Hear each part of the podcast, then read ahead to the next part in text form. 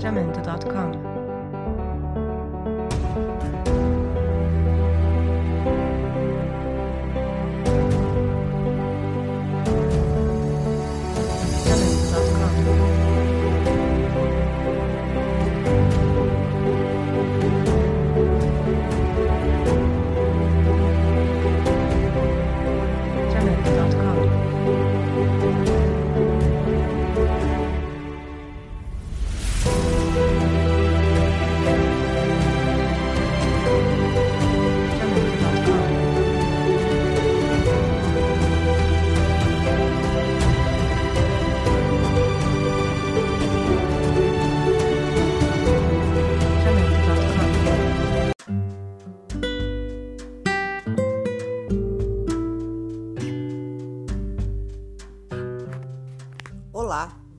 bem-vindo a mais um De Frente com a D.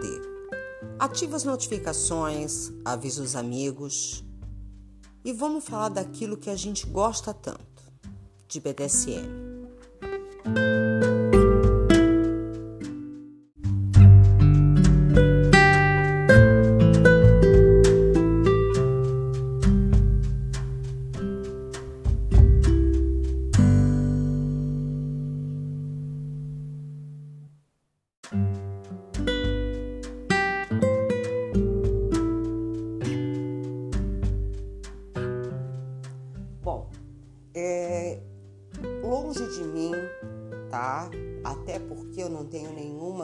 Formação na área, é, não tenho a pretensão de instruir ninguém, mas eu tenho que falar um pouquinho da história mundial. Por quê?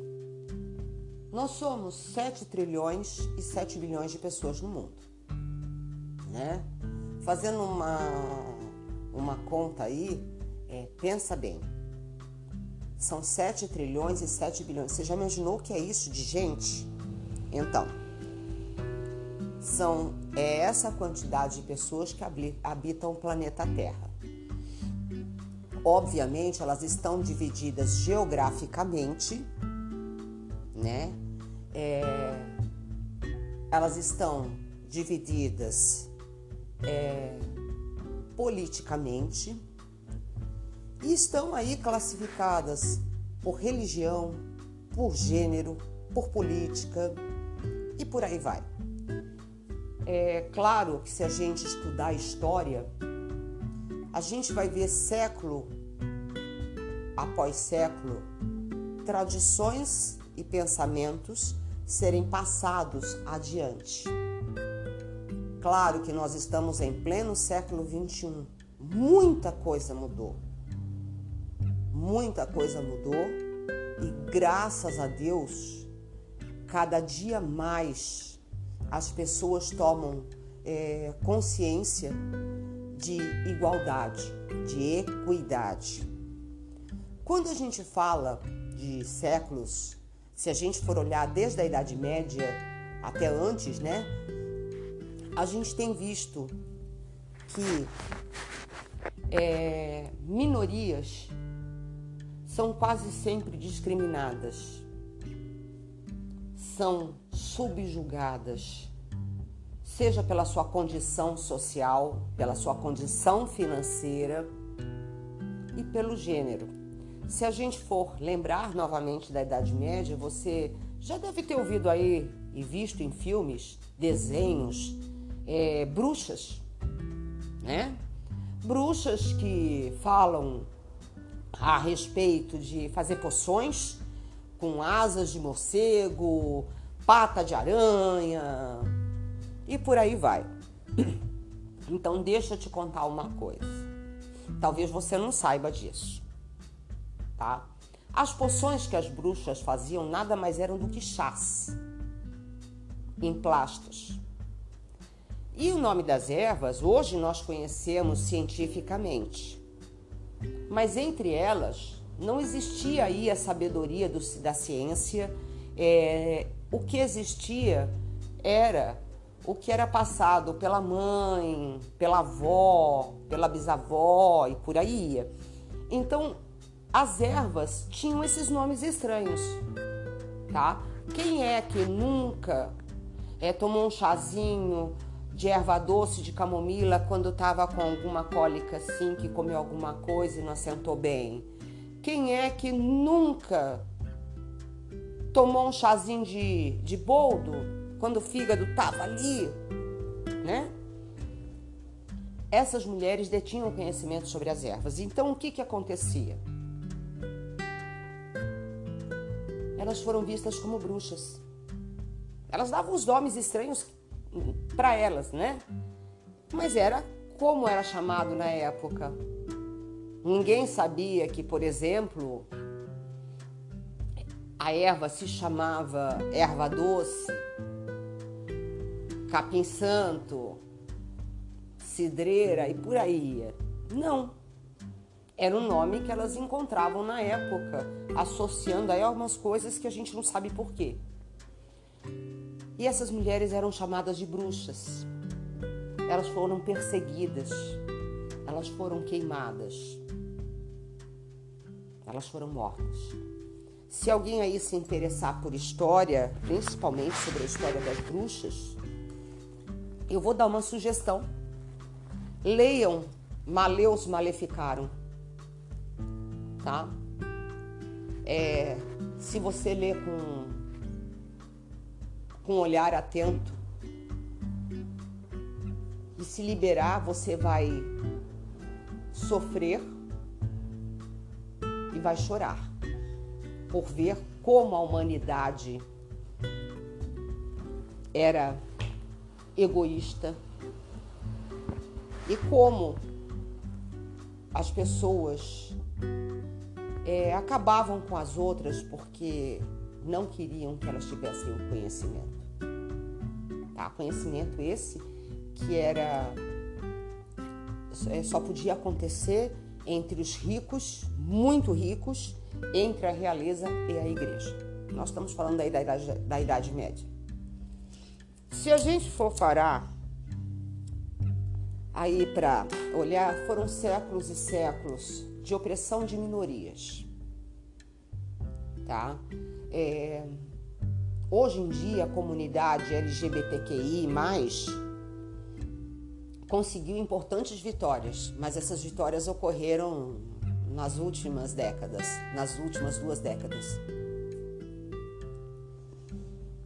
Tá? Três décadas atrás você não via um menino beijando outro menino, porque isso chocava a maioria das pessoas da sociedade. As pessoas estavam acostumadas a ver travestis e transgêneros ali em programas de televisão, em shows à noite. Se encontrasse durante o dia, geralmente as pessoas atravessavam as ruas. Existia muito preconceito. Mulheres eram criadas, educadas para serem é, escravas dos seus maridos. E não no bom sentido, tá? Não é no sentido de escravidão do BDSM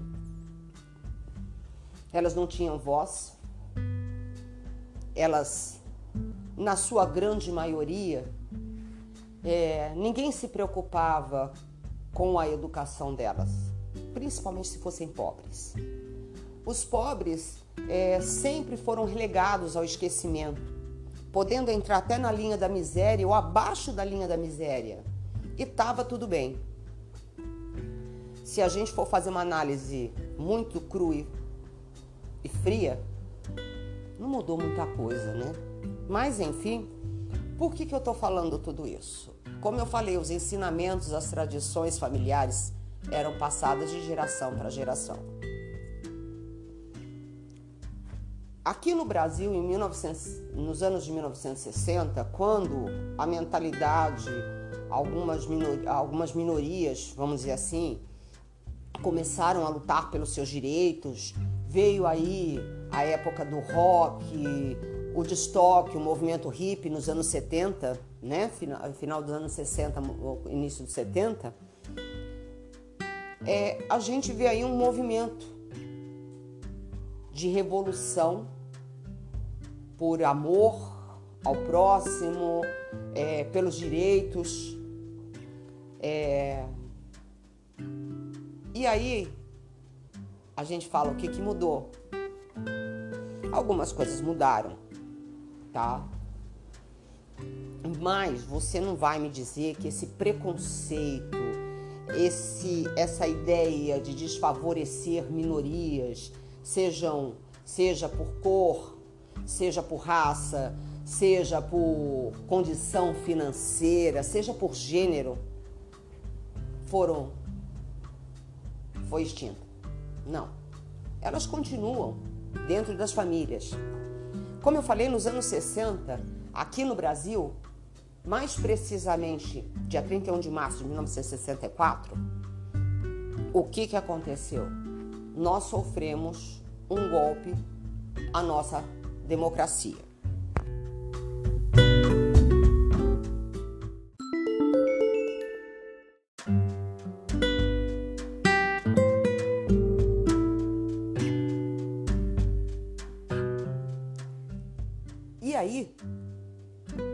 Essas minorias, assim como todas as pessoas que diferiam ideologicamente do sistema que foi imposto político, é, sofreram, tá?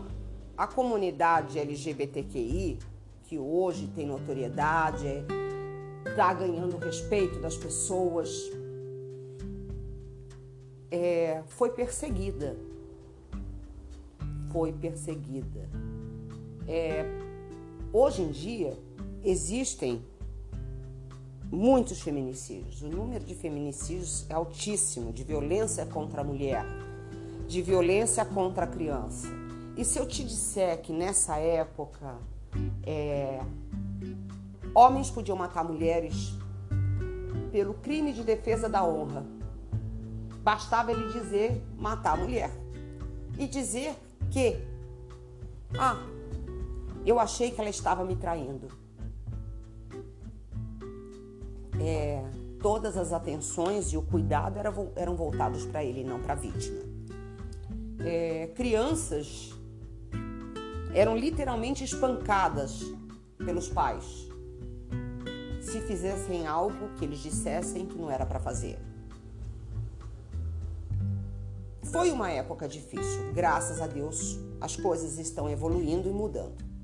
E a gente espera que mude e evolua muito mais, ao ponto de que nos respeitemos como seres humanos, como pessoas, como indivíduos, independente da nossa cor, da nossa regionalidade, do nosso gênero,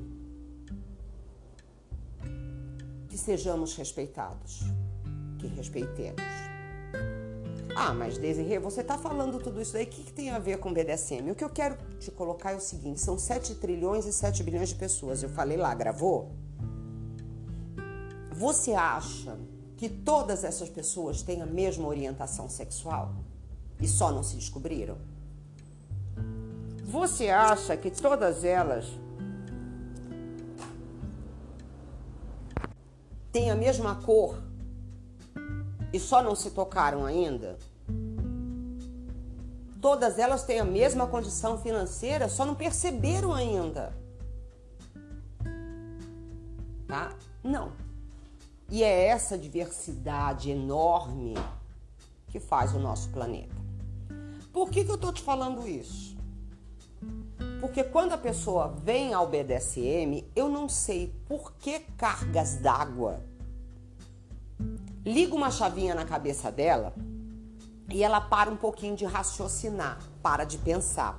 Então ela acha que todo mundo é BDSM e só não se descobriu. Todo mundo tem uma perversão e só não descobriu a perversão ainda.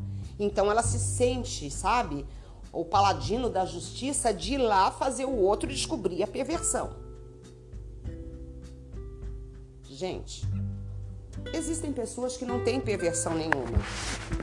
Existem pessoas que são, vamos colocar assim, entre aspas, normais. Tá tudo bem. Existem pessoas que jamais vão entender o sadomasoquismo. E tá tudo bem. é, eu acho muito bacana levantar bandeira, desde que a gente saiba o que está fazendo e como está fazendo. Tá? Então agora a gente vai começar a nossa conversa de forma muito séria. Como eu disse, a gente tem que parar com essa mania de porque a gente está no BDSM, eu não sei se isso é falta de aceitação de si mesmo, sabe? É aquele sentido, vamos dizer assim, é, revolucionário que as pessoas, que muitas pessoas vêm ao BDSM querem. E eu não entendo muito bem o porquê. Querem que todo mundo saiba que elas são BDSMs. E acham que tem que enfiar isso goela abaixo dos outros porque elas querem ser felizes. Porra, maravilha. Só que a gente não pode esquecer que é, nós estamos na CID. Nós fazemos parte do Manual de Transtornos Mentais. É, tem muita gente aí que tá falando, ah, a gente não faz mais. Faz, continua. Principalmente porque o DSM-5, que é o Manual de Transtornos Psiquiátricos, de Transtornos Mentais aí, que regula tudo isso, ele foi revisado em 1920, ano passado. Nós descemos uma linha, a gente não está na mesma linha dos pedófilos, não.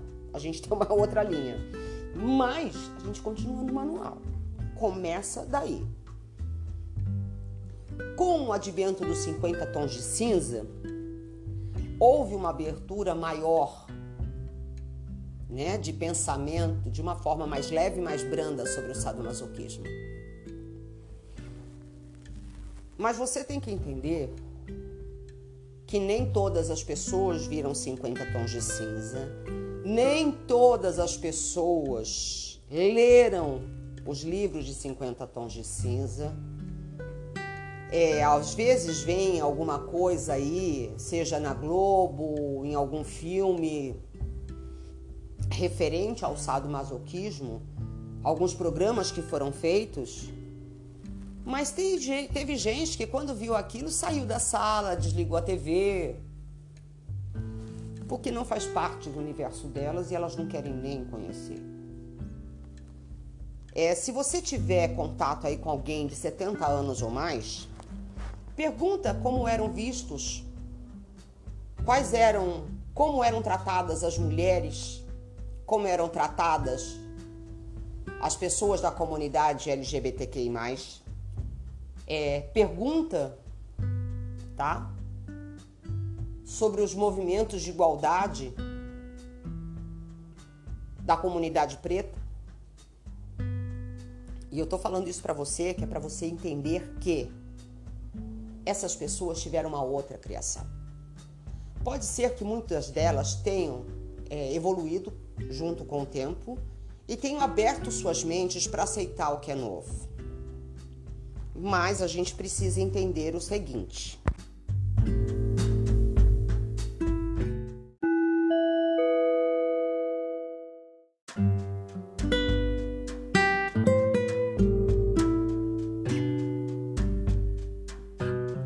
A gente precisa entender que essas pessoas vêm de outras gerações, tá?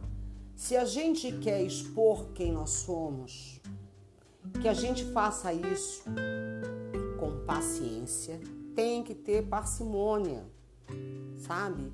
É, tem que ter cuidado, tem que ter empatia, respeito pelo outro e assim, delicadeza de ensinar ao outro.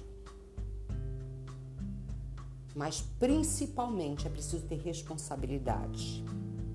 Porque é um caminho sem volta. Tá? Imagina você pegar uma pessoa de 70 anos e falar para ela: "Eu sou sadomasoquista". Primeiro que muitas nem ouviram falar nisso. Tá? Não tem a mínima noção do que é. E a gente querer impor quem somos no momento no, das nossas vidas, eu acho até assim que as pessoas pensam é libertador, mas elas não pensam nas consequências.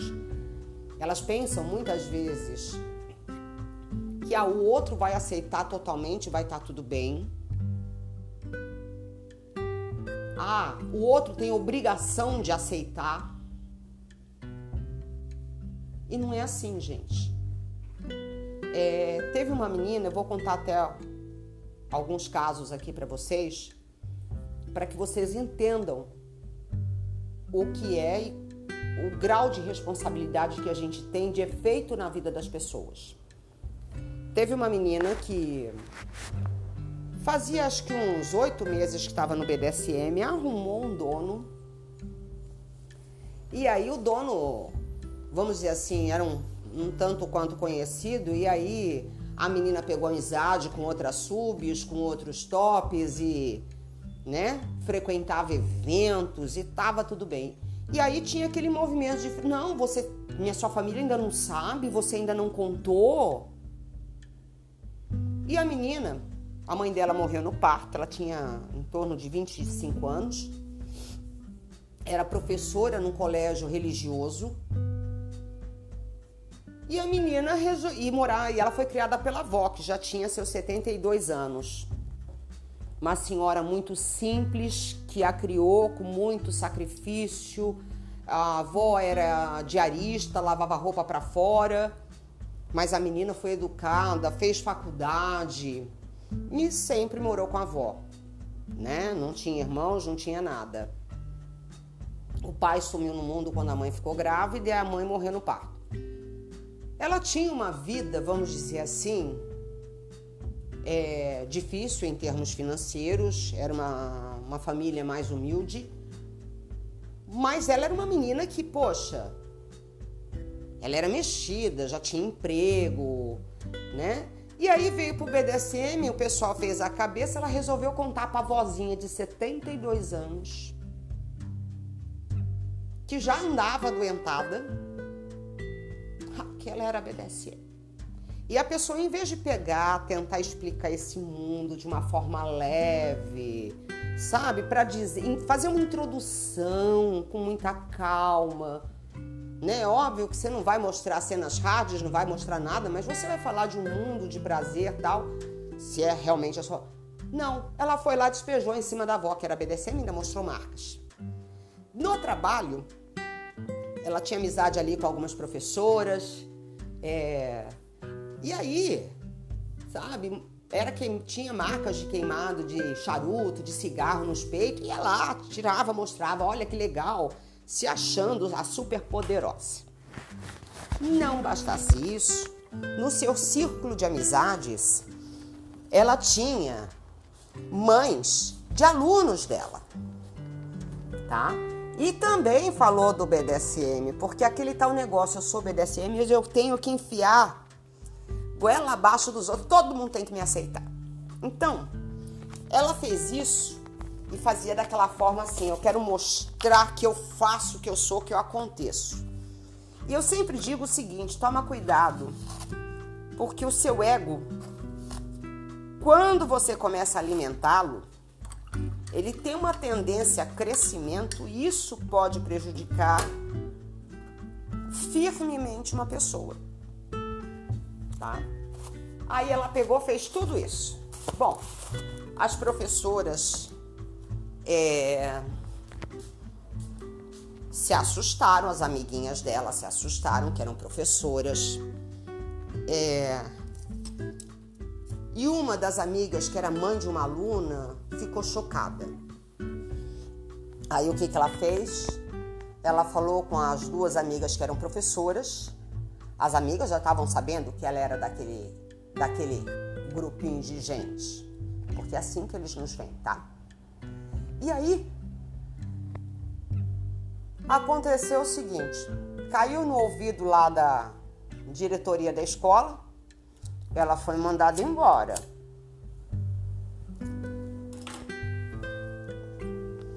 As amigas deram uma afastada. E a avózinha dela, que já era doente, entrou numa profunda depressão, tendo que morar com, uma, com a irmã e com o cunhado numa cidade do interior ela subiu sozinha. É... Na cabecinha daquela senhora de 72 anos, ela tinha feito algo muito errado. Ela não tinha criado bem a neta.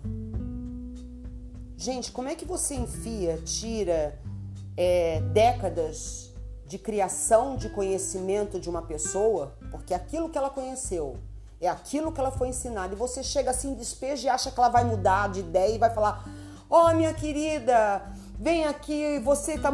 Que bacana que você tá feliz. Não, desculpa, não é assim. Eu vou contar o que aconteceu comigo. E eu nem queria expor nada a ninguém, tá? Eu estava no mundo BDSM, eu fazia sessões avulsas. Eu fui a um almoço, conheci um top, brincamos, fizemos uma cena ali, uma brincadeira muito leve. E trocamos MSN. Na época era MSN. Começamos a conversar, fizemos amizade. Depois de uns dois, três meses conversando, ele veio com aquela, com aquela história que, ah, eu quero que você seja minha sub. Aí eu falei para ele que não, eu não estava procurando dono. Eu era nova, novata no meio, eu queria aprender. Eu estava aprendendo e não era o momento de eu arrumar um dono. Ele não aceitou bem isso, mas naquele momento pareceu. Aí eu fiquei um tempo fora do MSN, das salas de bate-papo, porque meu computador deu pau.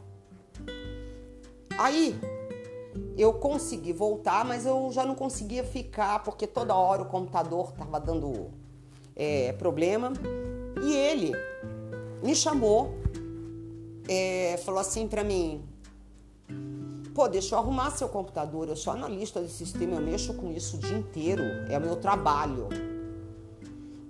E a palhaça aqui, inocente das revoluções tecnológicas, né? Porque eu achava que eu tinha um computador, eu sabia tudo. E aí eu dei acesso remoto a ele. Ele realmente arrumou meu computador, ele fez um ambiente de rede para cada um de nós em casa. Só que ele teve acesso a tudo. É, tínhamos uma amizade muito bacana. É, eu já estava separada, mas eu morava na mesma casa que meu marido e meus filhos até para a gente fazer uma, uma transição tranquila para as crianças e mesmo porque nenhum dos dois queria voltar para casa dos pais. E aí o que, que aconteceu?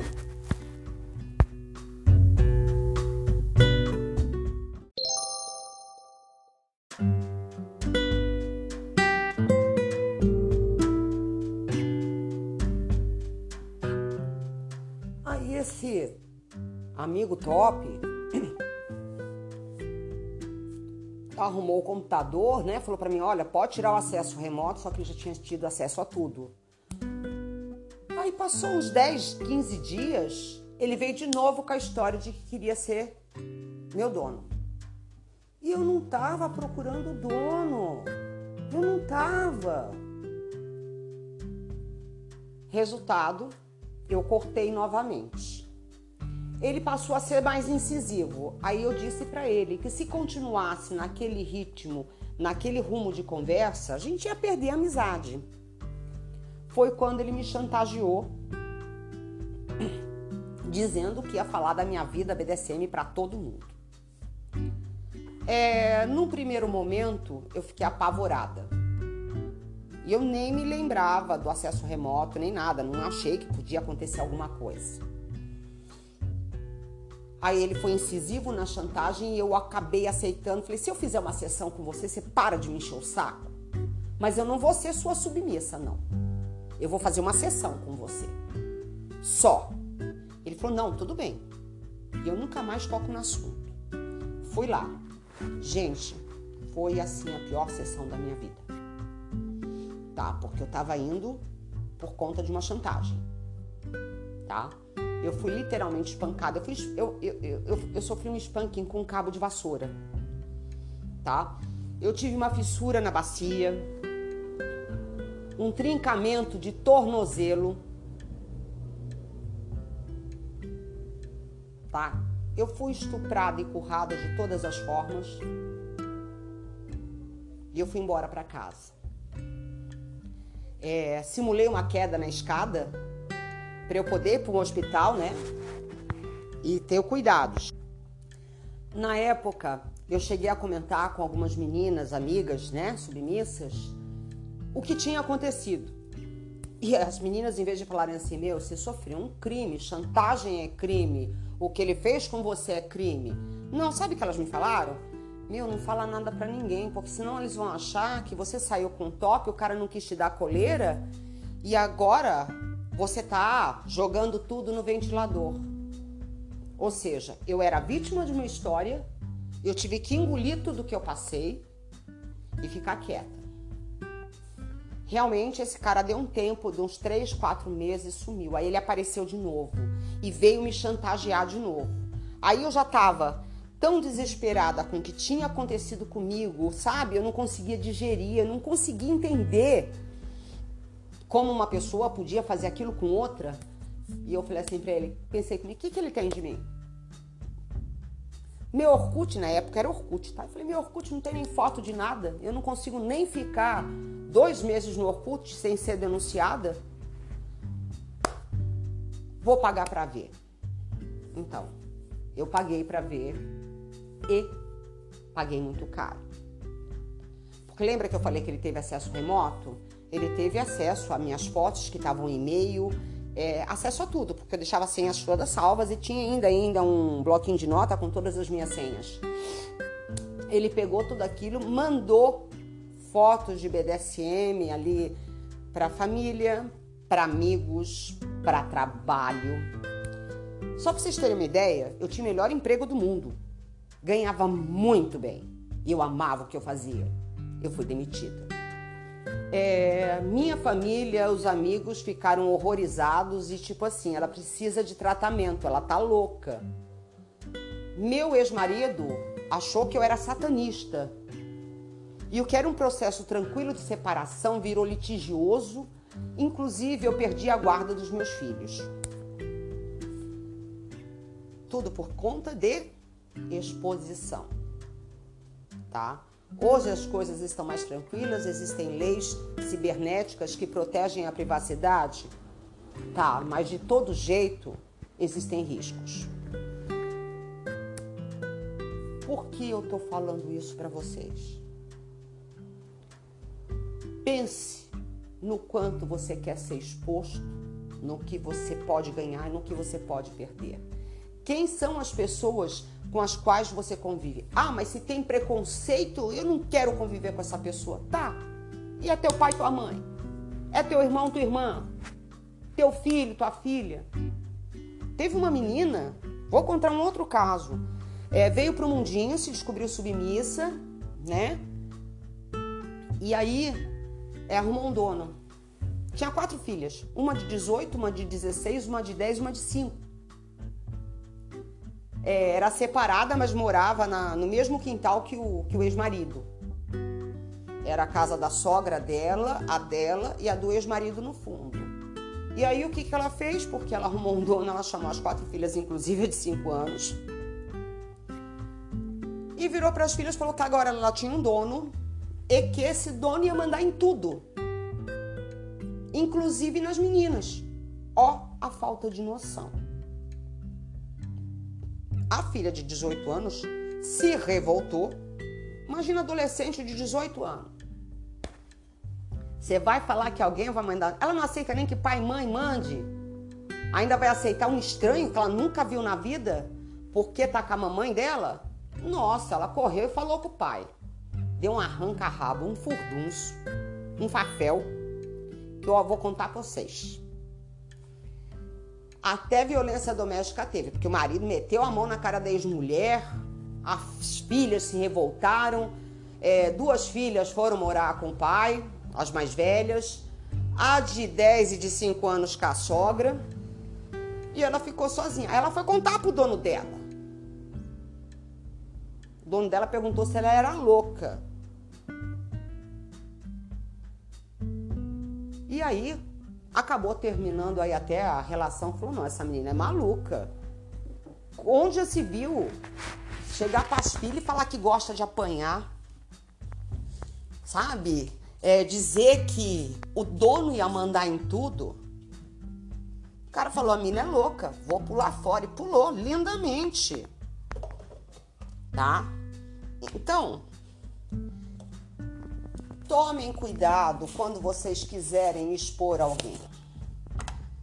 É, há alguém quem vocês são e o que vocês curtem. Primeiro que o BDSM é um fator agregador à sua vida, você não vive dele. Tá? Então, é, você realmente precisa que a sua mãe saiba que você apanha, que você gosta de bater? Porque, independente da sua posição, você precisa entender que o outro vem de séculos de pensamentos onde geralmente, eu vou, e eu vou falar isso para vocês porque eu vivi isso. Nos anos 80, a mocinha que ficava grávida porque transou com o namorado, ela tinha que casar. Pelo bem dela e pelo bem do filho. Tá? Mães solteiras não eram bem vistas, não. Não eram. Então você imagina que pessoas que viveram, é, que tiveram seus filhos nos anos 60, nos anos 70, elas não vêm com essa abertura de mente para aceitar isso. O BDSM nunca foi assim, o sadomasoquismo nunca foi uma coisa com conotação saudável. É pra gente que tem uma perversão. E você não pode achar que todo mundo tem uma perversão e por isso vai entender. Sabe, você pratica o BDSM quando? Quando você vai fazer sessão entre quatro paredes e entre essas quatro paredes todo mundo precisa saber o que acontece com você? É tanta necessidade de ego assim? Que deixa de falar. Esse pessoal que bate no peito e fala, eu falo o que eu quero, tem que me aceitar eu acho maravilhoso. Só que a gente tem que aprender que nós não estamos ainda no nível de uma conotação saudável ao mundo. Então é preciso ter cuidado.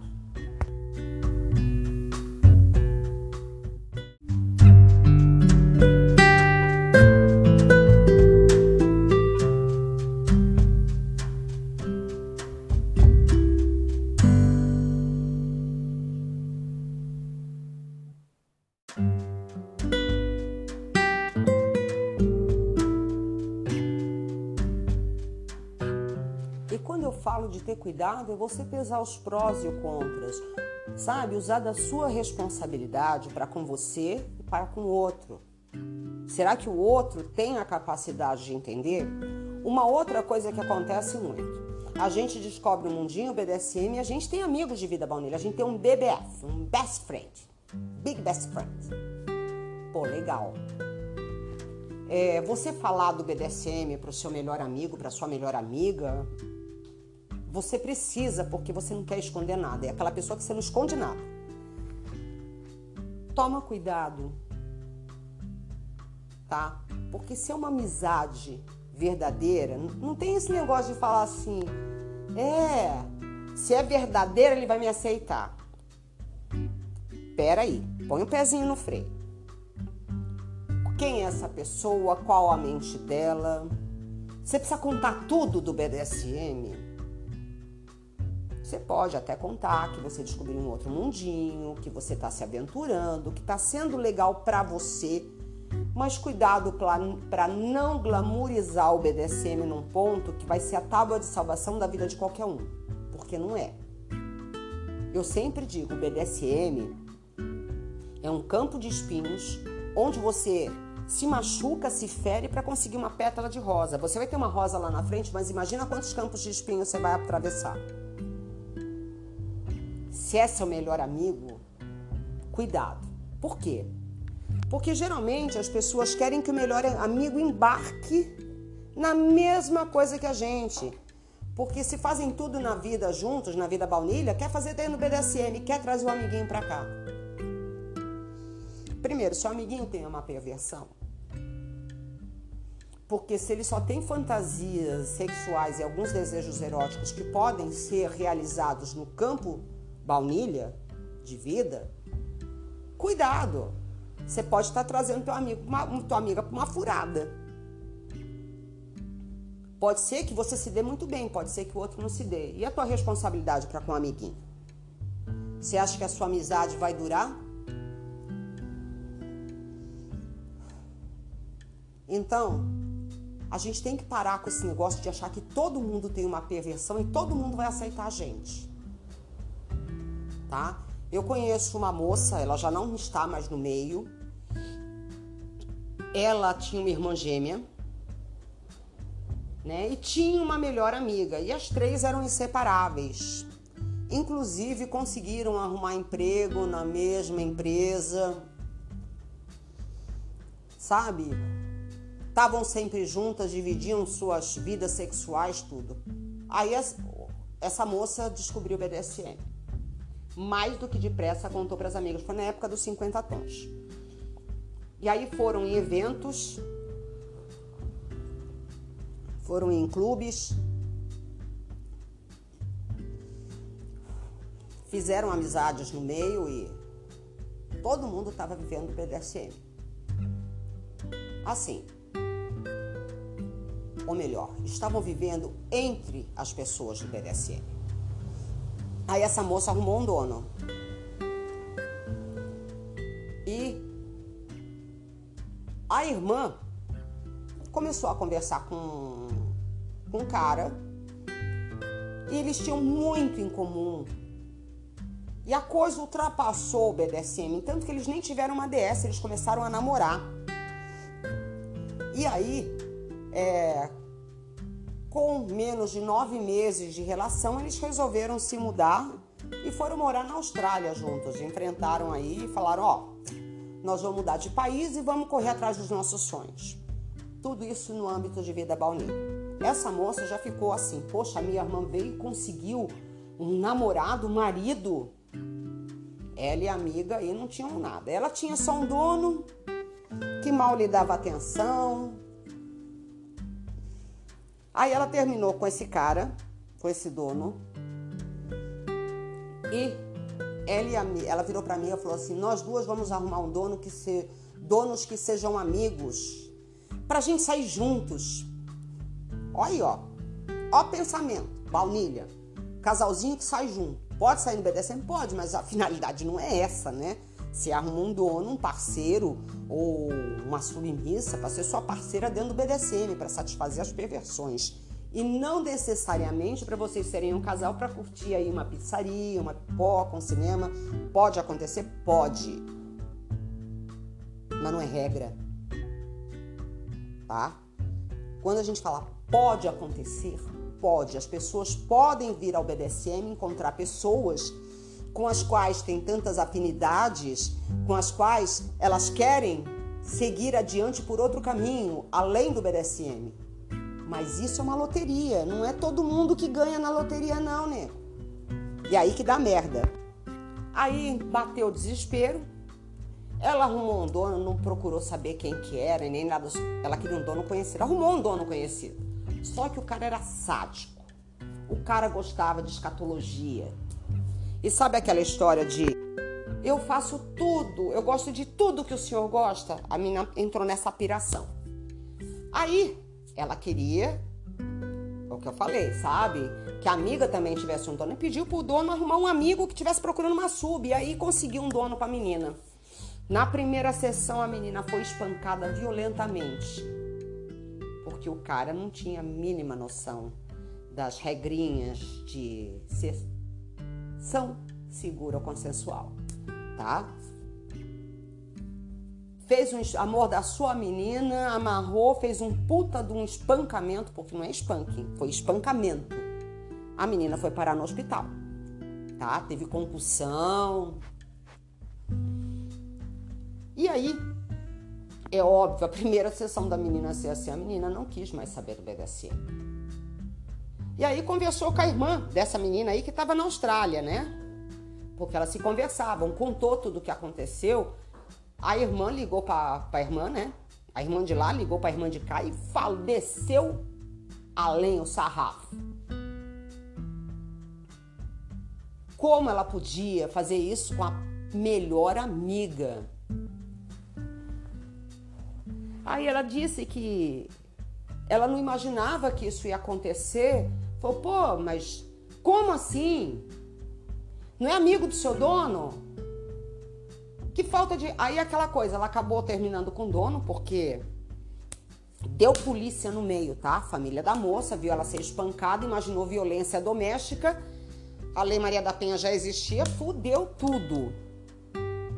Resultado: ela saiu do BDSM, porque a irmã já contou pro pai e pra mãe que ela era responsável, falou tudo, deu merda. A moça saiu do BDSM. Gente, tudo porque, ah, vou trazer a minha amiga, porque eu sou, eu acho que o outro tem que ser também. Não, a gente tem que respeitar as pessoas. Respeitar o tempo delas. É, se a gente quer que a pessoa nos entenda, a gente tem que explicar com calma tá? É, como eu falei, eu, eu tive a minha vida exposta. Aí um dia minha filha, já maior, adulta, virou para mim e falou assim: "Mãe, você gosta dessas coisas?" Eu falei assim: "Você assistiu 50 tons de cinza? Então mamãe gosta daquilo na hora do sexo." Eu não preciso dizer para minha filha que eu apanho ou mostrar as marcas. Eu quero esse mundo para minha filha? Não. Porque eu sei, eu conheço a minha filha, nós somos super amigas. E assim, é, não é a praia dela. Eu não posso querer, porque de repente eu gosto de sexo anal, sabe? Porque eu me satisfaço com sexo anal, virar para todo mundo e falar assim: olha, você pode dar seu cu que você vai prazer garantido. Gente, nem no sexo a gente não tem prazer garantido. Né? A gente arruma um emprego, a gente não pode dizer que vai estar super satisfeito. É loteria. E arriscar e ganhar, arriscar e perder. E aceitar isso. Porque a gente não pode, de forma nenhuma, sabe, querer que o outro seja como a gente. Nós somos uma diversidade de pessoas no mundo. São 7 trilhões de pessoas no mundo. Sabe? Para algumas, o BDSM vai ser tipo aquela coisa assim. Vamos colocar o surf. Tá? Para algumas pessoas, elas vão olhar não vão gostar de surf. De jeito nenhum. Elas têm medo de mar, não querem chegar perto. Para outras, elas vão gostar de ver assim na TV, por conta ali da beleza das ondas, né? É... Vão ver ali um programinha de TV, às vezes vão ler uma revista. Normal. Para outras, elas vão pegar todo final de semana que elas puderem, elas vão ali para uma praia quando elas tiverem um momento de lazer, querem surfar porque é bacana, elas gostam, têm ali intimidade com o mar. Para algumas pessoas, o surf é a vida delas, independente delas serem profissionais ou não. Se elas não tiverem o surf, se elas não tiverem o surf, elas morrem. Elas não são completas. Traduza isso para o BDSM. Vai ter gente que não vai querer nem ouvir falar. Vai ter gente que, por exemplo, no momento ali, gosta de ver, acha divertido, acha legal, inusitado, mas também não é uma coisa que eles vão praticar. Vai ter aqueles que vão praticar num final de semana ou outro, porque, sabe, tem até aquela coisa ali que, que a seduz, o desejo erótico de experimentar coisas novas. E vão ter aqueles que realmente praticam. Se você é daqueles que realmente praticam, respeite aquela pessoa que não quer nem ouvir falar. É um direito dela. Sabe aquela coisa que a gente fala de respeito? A gente também precisa ter pelo outro. Nós não somos uma comunidade tão unida assim para dizer que, olha, vamos levantar a bandeira e vamos dizer que nós somos normais. A gente sabe que a gente é. E eu costumo dizer uma coisa: eu acho muito legal levantar bandeiras, eu já falei. Mas eu preciso saber se essa bandeira que eu estou levantando vale a pena para minha vida.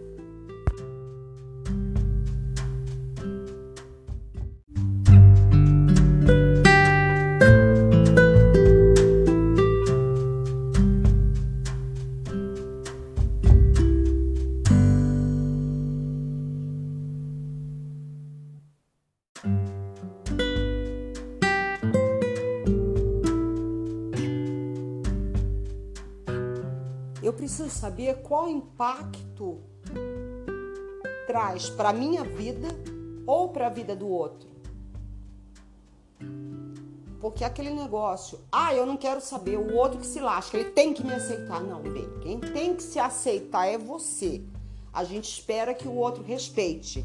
Mas a gente precisa entender, lembra que eu contei da história, de como as pessoas é, discriminaram minorias? Tá? Nós ainda somos minorias. Então eu preciso ter responsabilidade para comigo, para ver o que eu posso ganhar, o que eu posso perder. Porque não adianta eu estar tá com uma pessoa, um parceiro hoje e achar que essa pessoa vai estar tá comigo o resto da vida. Relações têm prazo de validade. Umas duram muito, outras duram pouco. Então eu não posso me deixar levar pelo ímpeto, pelo impulso de levantar uma bandeira e às vezes eu não ter eco. Essa minha luta não ressoar satisfatoriamente na minha vida. Já que a gente está falando de responsabilidade, eu vou tocar num outro ponto aqui que eu acho muito bacana. Como eu falei, nem todo mundo é BDSM. Você contar pro amiguinho que você é BDSM, despertar nele uma vontade de conhecer esse mundinho, vai ser natural. Tá? Mas a partir do momento que você traz alguém, você tem que ser responsável. Tá? E vou contar uma coisinha que aconteceu comigo. É, eu tinha, tinha, não tenho, né? Continua sendo minha amiga de trabalho.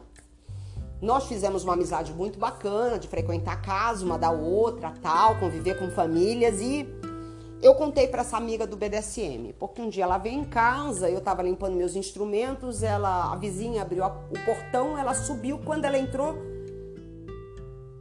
ela entrou e me pegou com aquele monte de instrumentos. Aí perguntou o que que era, eu com muita calma, perguntei se ela sabia o que era sadomasoquismo. Ela falou dos 50 tons de cinza. Eu falei, mais ou menos isso. Porque você não vai pegar uma pessoa leiga e despejar o sadomasoquismo nela, né? É... Ela viu algumas coisas. Ah, você gosta disso? Gosta, tal, não sei o quê. Ela falou, ah, não é minha praia. Respeitou de boa. Só que ela contou para a irmãzinha dela. A irmãzinha dela estava com problema no casamento, a crise dos sete anos. E a irmã dela se interessou por esse mundo. O marido não estava dando atenção, ela achava que o marido tinha um caso. E de repente, a mente dela abriu para um outro mundo onde ela podia viver e ser muito feliz. Veio falar comigo, porque ah, ela queria que eu a introduzisse nesse mundo. E aí eu fui com muita calma, conversando com ela. Percebi que ela estava querendo fugir da vida baunilha, dos seus problemas de vida baunilha e usar o BDSM para isso. Falei que não era legal, que primeiro ela tinha que estar tá bem de cabeça. Ó, lembra o primeiro podcast que eu fiz? Então, falei com ela tudo, tudo que eu falo para vocês eu falei para ela. E falei para ela assim, ela insistiu. Dei o site Desejo Secreto para ela ler, eu falei: "Tira suas dúvidas, Vamos conversar. Não é? Você não vai chegar nesse mundo assim chegando, que não é por aí. Resultado, ela ficou brava. Foi procurar grupos de BDSM no WhatsApp. Óbvio que ela encontrou. né? Ela foi no Facebook, encontrou lá um grupo, entrou no grupo, e aí o, ela é bonitona, gostosona, e aí, rapaz, choveu de top em cima, né? Submissa nova tal. Aí, tava adorando. Resultado, arrumou um dono. O marido não tinha um caso com outra, ele tava com problemas no trabalho. E aí, ele foi embora tá? Eles não tinham filhos, foi embora. E aí ela ficou sozinha no apartamento. O dono foi morar com ela. Três meses o dono foi morar no apartamento dela. Só que o dono não trabalhava. Ela era sócia com o marido numa loja. E aí, todo o dinheiro que ela ganhava era pro dono gastar, como ele bem queria. Aí o dono se apropriou do apartamento e começou a trazer mulheres, outras submissas para fazer sessão. E aquilo começou a dar um nó na cabeça dela. Pra vocês terem uma ideia como terminou a história? Tá? Deu polícia no meio para tirar o cara de dentro da casa dela. Porque o cara não queria sair. O cara controlava a conta bancária, ele usava o carro dela, ele era o bambambam. Bam, bam. E ela bancava tudo isso. E quando ela viu que não era legal para ela, porque a família começou a falar, né, estranharam. Ia falar do BDSM, a família é toda evangélica, são, é, são filhas de pastor. Resultado, deu merda. E teve que ter polícia para tirar o cara de lá. Então, é, eu tive todo cuidado? Eu tive. Mas quando ela chegou no meio, ela se disse: eu sou isso, eu sou aquilo. E sempre tem os abutres que estão ali pegando as novinhas, os novinhos do meio para, vamos dizer assim, moldá-los a seu bel prazer. Cuidado. Nem todo mundo é BDSM. BDSM nunca foi tábua de salvação para ninguém. Ele pode ser um paliativo para um momento da sua vida. Mas será que vale a pena? Teve um outro caso, e isso é muito frequente, tá? Eu vou contar um caso, mas isso acontece muito. Do top tá conversando com uma menina, a menina se empolga ali porque acha que vai ser o dono da vida dela, o parceiro ideal para ela. E aí passa um tempo, o cara some. Às vezes põe coleira, usa, aí o bottom se sente descartável. Isso geralmente acontece com bottoms femininas tá? Mulheres. O cara vai lá, joga um, uma conversinha mole, se coloca como o gostosão da balachita, aquele que tem 15 anos de meio, 10 anos de meio. Aí, ouve falar uma coisa aqui, ouve falar ali, fala, repete que nem papagaio. Busca no Google, tá? Assiste X vídeos ou X vídeos, né? E acha que aquilo ali é o bundinho BDSM. Não aprende técnica, não. Alguns até aprendem, né? Aí vai lá, faz a sessão, dá três, quatro tapas na bunda ou espanca a menina realmente e usa sexualmente umas duas, três vezes e ó, dá linha. Às vezes até no, no âmbito da conversa da linha. Então vamos ter responsabilidade para com o outro, tá? Você começou a conversar com alguém, você não é obrigado a continuar conversando com essa pessoa. Você chega para ela e fala: Olha, é, você quer ser delicado? E uma coisa que todo mundo respeita: eu tô com problemas na minha vida baunilha. Meu trabalho está me consumindo, a minha vida baunilha está me consumindo. Não dá mais para conversar. Fale isso. Deixe o outro livre para seguir a vida. Não faça reserva de mercado nesse nível tá? É, meninas, vocês estão conversando, não é porque vocês estão conversando que vocês vão pertencer, então não cria essa expectativa. Deixa a coisa fluir. O cara sumiu, se ele sumiu, você já pensa, é isso que você quer para tua vida? É isso que você busca para você? Porque a pessoa está com você, ela some, amanhã ela volta? E cuidado, tá? Para não criar expectativa, quando tiver aí conversando com o top, você pode fazer sessão avulsa, você pode fazer sessão avulsa. Isso não, quer, não é garantia de relacionamento, isso não é garantia de coleira.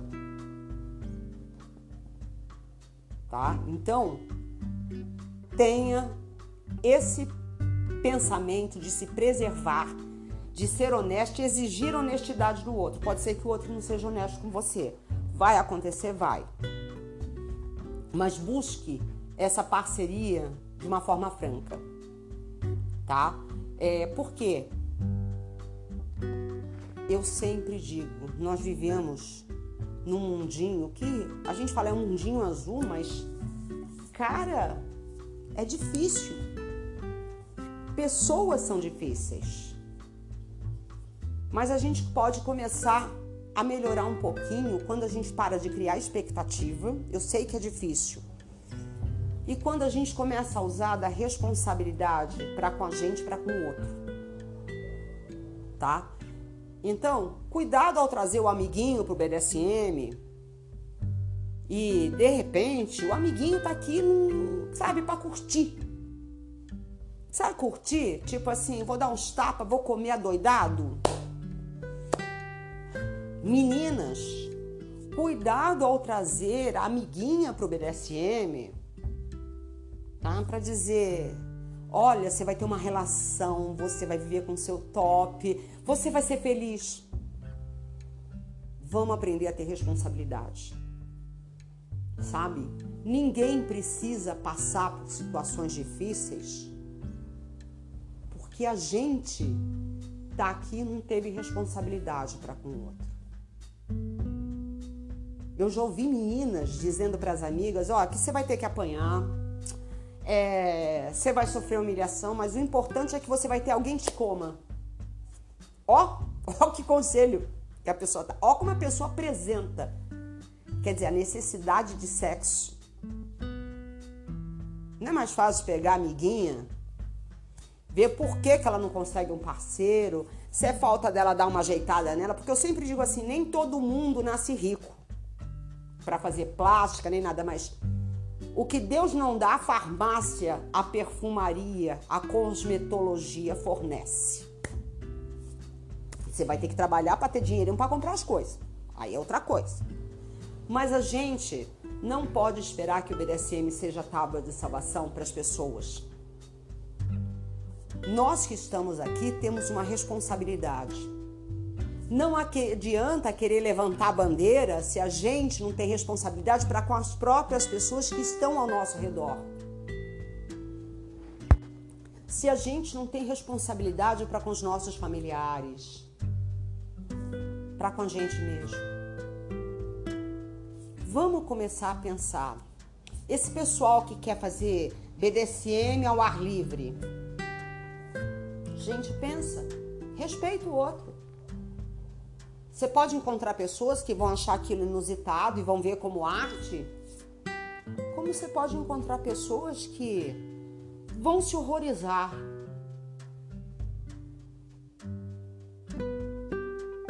A gente não pode querer enfiar o que a gente é goela abaixo do outro. Se a gente quer respeito, quer que nos respeitem, querem que nos respeitem, a gente tem que respeitar ter empatia, olhar o tempo de cada um, a criação. Muita calma na hora de expor quem você é. Busque uma forma adequada para que a pessoa passe a entender. E lembre-se, você vai ser julgado. Pode ser execrado, pode ser abraçado. São riscos. Mas a gente tem que fazer isso da melhor maneira possível. Pesar-se os prós e os contras nos favorecem. Se estamos ali abertos, tão abertos como querer expor, abertos para aceitar as consequências dessa exposição, sejam quais forem. Tá? Não imaginem, porque estamos no século 21, que tudo vai ser magnífico, que as pessoas vão te pegar, aplaudir, falar: "Nossa, que bacana que isso é isso", vão te abraçar, vão te beijar e falar: "Que legal". Nós ainda temos racismo, nós ainda temos homofobia, nós ainda temos xenofobia e tantos outros preconceitos por aí. Então, da mesma forma que é óbvio que a gente gostaria que todo mundo aceitasse a gente como a gente é e seria muito bacana, lembre-se, às vezes, para que você seja aceito, porque as pessoas nunca vão entender que você nasceu assim, tá? Perca essa esperança, não é que nem ser gay, que você nasce com essa orientação e é. Desde criança, dá sinais, dá mostra, adolescência, não. Você não vai dar mostras de nada disso na sua infância, na sua adolescência, são raros os casos. Geralmente você vai descobrir o BDSM com 20 e poucos anos, a maioria até com 30, 40. Então você não tem uma família que já está anotando sinais. Você não tem amigos que está anotando sinais. Não se esqueça do que o que a gente pratica é crime além de estarmos é, como pessoas com transtornos mentais para a classe médica, alguns já estão abrindo seus olhos e isso é muito bacana, mas ainda estamos na CID.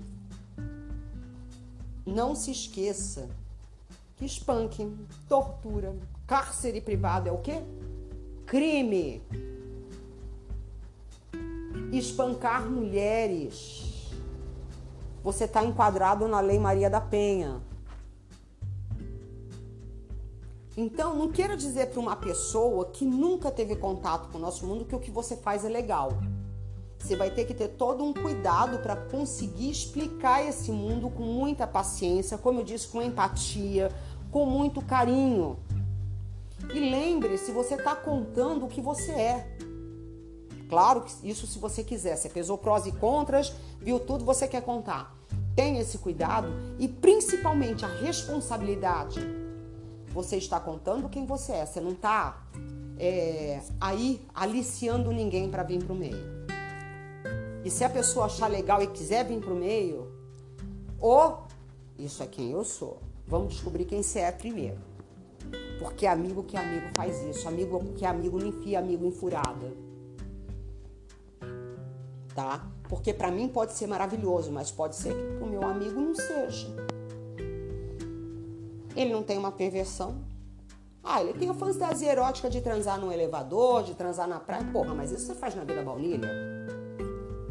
Se arruma um parceiro aí legal que goste, que goste de curtir fantasias. Não confunda fantasia erótica com BDSM. Tenha esse cuidado para com você e com o outro. Você é responsável e precisa assumir essa responsabilidade.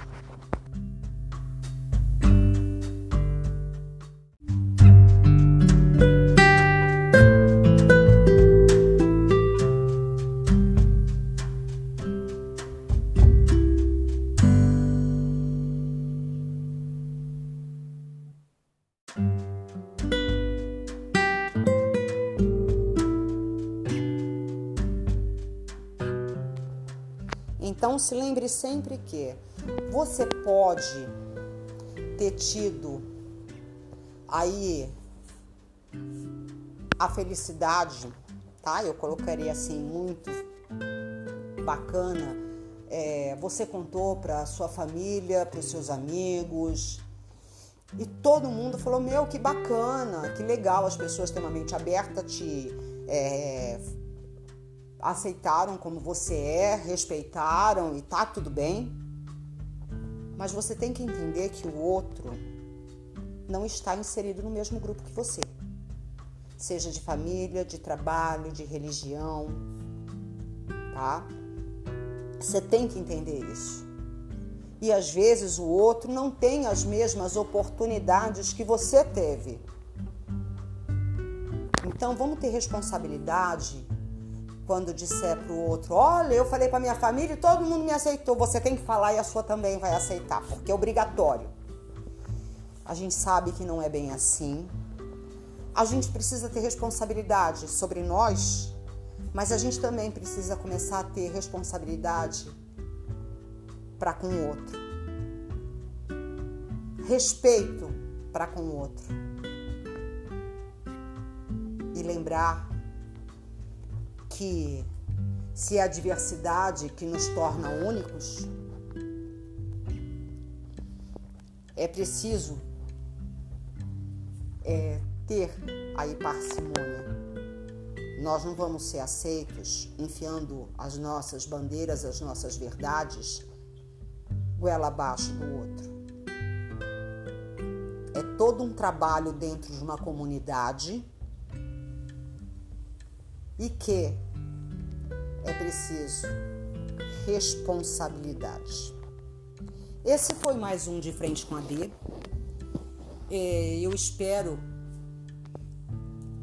que as pessoas pensem e reflitam. Vamos aí ativar as notificações, chamar o amiguinho. Vão estar sempre chegando episódios novos. As entrevistas estão sendo preparadas. Em breve elas vão estar subindo aí. E eu conto com vocês. Beijo da D.